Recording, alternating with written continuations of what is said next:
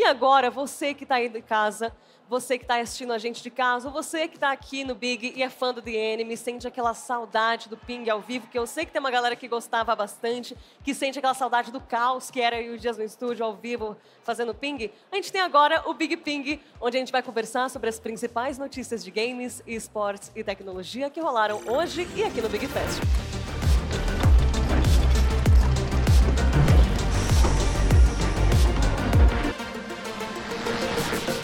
Voltar aqui para o nosso Big Ping, nosso Ping ao vivo. Eu sou Isadora Basile. Eu sou Guilherme Dias e hoje eu não li nenhuma notícia de videogame, porque eu Não. estava aqui no Big. Não lemos nenhuma notícia de videogame, mas a gente tem novidades para vocês. Não só o que está rolando aqui no Big, esse evento maravilhoso que vai até o dia 2 de julho, como também as coisas que rolaram fora do Big Festival, porque sim, tem coisa que está rolando lá fora também, muito menos importantes, claro.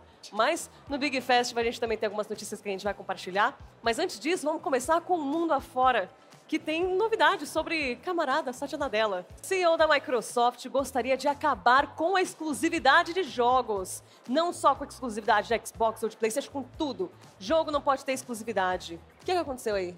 Olha só, em meio a uma audiência, tá rolando, né, esse, essa audiência da Microsoft Há 25 anos já esse negócio tempo, acontecendo. tentando é, concluir a compra da Activision. E o negócio ficou tão sério que o Phil Spencer foi de gravata lá esses dias atrás. A Ele que só usa jaqueta né, e camisa É aquela jaqueta dele. estampada. É, e Satya Nadella, que é o CEO da Microsoft, empresa mãe né, da divisão Xbox, é, no meio da audiência sobre ah, é, essa aquisição, ele foi questionado sobre o tema que, embora seja um desejo pessoal, ele é é um tema que contraria a política, é, é- é uma, uma- um posicionamento que contraria a política é, de exclusividade praticada pela Microsoft. Ele diz assim, abre aspas, Abro aspas, abro aspas. O mercado é definido por um player dominante que definiu a competição usando exclusivos.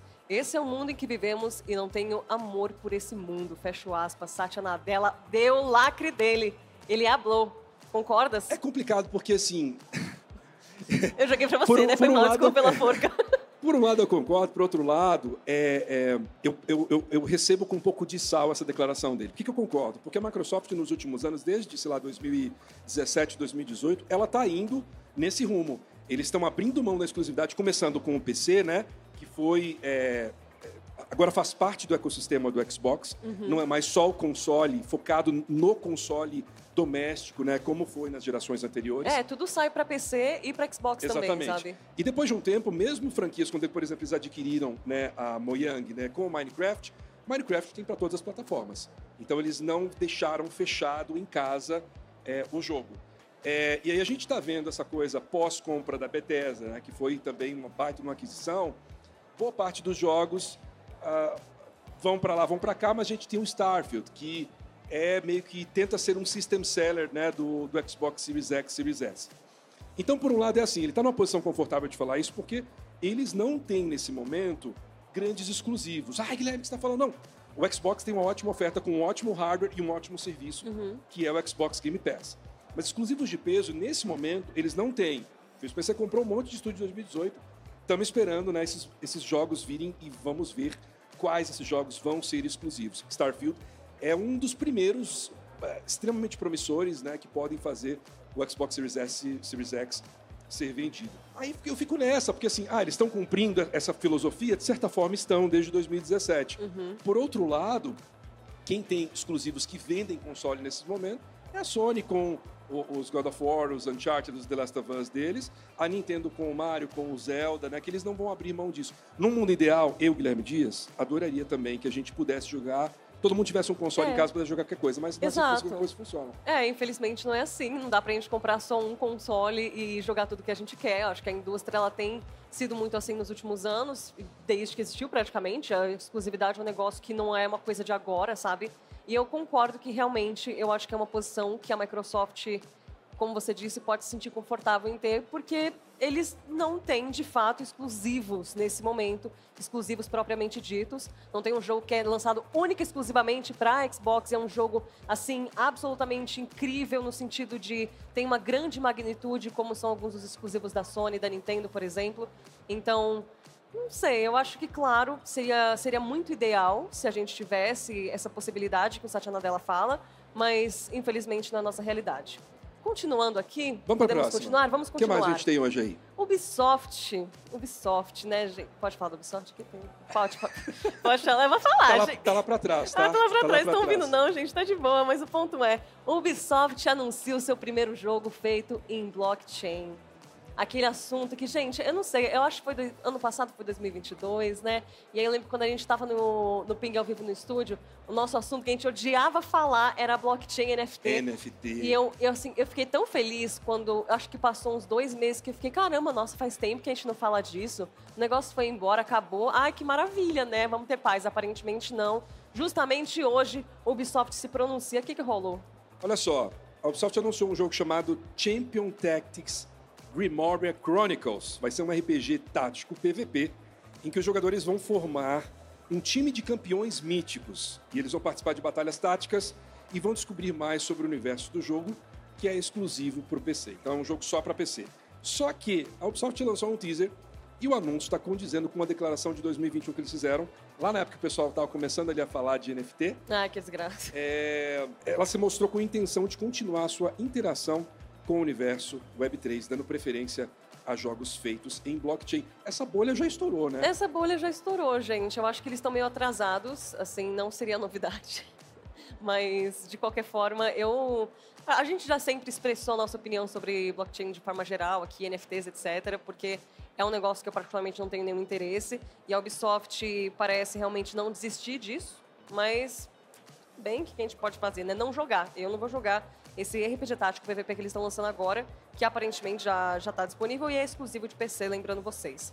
É, é, manchete. Isadora Basile odeia jogos blockchain. Pode colocar, pode fazer. Pode colocar, é pode isso. fazer. Aí, ó, o The Enemy ali tem, tem uns veículos de games aqui espalhados aqui perto da gente, que o The Enemy, Gene, pode publicar, pode me cancelar, tá tudo bem, eu vou aceitar esse cancelamento com gosto. Ok. Tô tranquila. E agora, Hum. o que temos agora? Vamos agora para um apanhado das coisas legais que aconteceram aqui no Big, porque assim, a gente tem esse palco do The Enemy, que está aqui bem no centro, para você que pretende, né, que está assistindo a gente é, na internet, está vendo a gente no canal do YouTube depois, é, e pretende vir para o Big, o Enemy está bem no centro aqui. Você consegue chegar? Você consegue Você chegar, você vai encontrar. Mas nós temos três palcos lá atrás, que são os palcos com os painéis. E lá rolam aqueles papos sobre negócio, sobre desenvolvimento. Ano passado, né, acompanhei vários dos painéis e tinha muita coisa bacana. É, e um dos painéis bacanas que rolaram hoje foi uma entrevista sobre a arte do Horizon Chase 2. Horizon Chase, aquele jogo né, que homenageia é, jogos de carro antigos tipo Top Gear e tal. Eles lançaram uma sequência. E essa palestra, ela apresentou os desafios e oportunidades enfrentados na criação do estilo artístico do Horizon Chase 2. Então é uma visão artística consistente, a comunicação efetiva dessa visão, o processo de expansão da franquia por meio de direção de arte, e eles falaram sobre como dar vida à visão artística na Unreal Engine, né, que é um motor gráfico, e de experimentos e soluções criativas que facilitaram a colaboração. Ou seja, quem está começando agora a desenvolver jogo, é, quer pegar umas dicas de quem já está fazendo, de quem já tem sucesso no mercado, é esse tipo de painel que você vai encontrar aqui no Big e que pode ser uma boa para você. Sim, o Big tem uma quantidade imensa de palestras que vocês podem acompanhar para que vocês que querem desenvolver um jogo, você que quer começar a desenvolver, ou que você quer trabalhar em alguma área que está no backstage aí da produção dos games, esse é um evento que é, é a excelência para você aprender as coisas. Até porque, lembrando, quando a gente chama algum palestrante aqui no palco do DM, em vários palcos aqui também, você que está assistindo a gente aí de casa, você pode assistir a nossa transmissão na Twitch do Big Festival e você pode também mandar uma pergunta em ask.bigfestival.gg, caso você tenha alguma dúvida para o palestrante em questão. Mas agora, podemos seguir? Podemos, vamos para esse, esse último ponto aqui? Uhum. Vamos falar de uma coisa que a gente teve aqui no palco, inclusive. tivemos aqui. Eu estava no palco em uma dessas horas. Eu aqui. também estava. Todos estivemos no palco em algum momento. Esse é o nosso palquinho, gente. É onde a gente brilha. A gente tem umas brincadeiras meio bobas aqui, né? Umas coisas eh, pra gente passar vergonha ali às vezes, mas a gente também tem coisa séria. É. Quer dizer, não é exatamente sério, né? Uma, coisa, uma versão divertida de coisas importantes e relevantes. Então a gente trouxe hoje aqui alguns desenvolvedores de estúdios independentes brasileiros para conhecerem jogos eh, do outro estúdio. Então vinham duas pessoas, eles comentavam um sobre o jogo do outro. Então a gente teve aqui o pessoal. Quais do- que você conheceu? Eu estava aqui no Cryophobia Uhum, e Fractured Sanity. Maravilha. Mas eu também assisti do Tower of Sam, Samsara e Mark of the Deep. O que, que você achou desses? Dá um overview aí, porque eu tava no- nos outros e daqui a pouco a gente conversa sobre eles. Tá, o que eu mais gostei acho que foi o Cryophobia, que é um jogo que mistura influências de Resident Evil e Silent Hill com uma mecânica de frio. Então ele é um jogo que se passa na Rússia, uma personagem russa chamada Ana, em que ela está ali lidando né, com uma ameaça sobrenatural, né, aquela coisa. É um jogo que ah, as câmeras dele são fixas, tipo os Resident Evil antigos, e aí é tudo pintado à mão, né, os cenários. Que legal. E aí, é, eu não, o trailer não mostrava isso, mas na conversa com o desenvolvedor ele falou sobre como a, existe uma mecânica de frio, porque o frio é o pior inimigo naquele momento. Então ela vai ter que sobreviver, mas ela está num local de baixíssima temperatura. Esse foi o que eu mais gostei, porque inclusive era um jogo em terceira pessoa, era uma- um formato mais familiar, assim. É, todos esses jogos que a gente citou foram apresentados pela Abra Games. Eu estava aqui no Kakele Online também. E eu estava também no Blackthorn Keep, que acho que foi o jogo que eu mais gostei. É um jogo de mundo aberto que foi apresentado aqui. Um mundo aberto que se passa numa... Tem, tem uma história meio com uma vibe meio Game of Thrones, mas que traz a história do Brasil de uma forma meio fictícia, mas que tem várias facções diferentes e um monte de coisa nesse sentido. Parece um jogo com uma narrativa muito profunda. Ele, foi, ele começou a ser produzido, ser desenvolvido em 2020 por uma única pessoa, uma unidade de pessoa. E depois ele começou a vender essa ideia para todo mundo, tipo, pô, vamos fazer esse jogo porque tá muito interessante. Ele conseguiu desenvolver por um ano sozinho e depois ele conseguiu a ajuda de mais outras pessoas. E hoje tem nove pessoas envolvidas na, na produção do jogo. Ele tá disponível aqui no Big Festival também para você testar, caso você esteja aqui no evento. Se você vai vir nos próximos dias, fique sabendo que se você quiser testar o Blackthorn Keep também você pode testar. E esse foi meu preferido, foi o jogo que eu mais gostei. É isto. É isso. Mas assim, os outros que eu vi eu também gostei. Achei o Tower Sansara legal, o Mark of the Deep legal. Um deles lembra bastante aquele jogo do Corvo, como é que chama?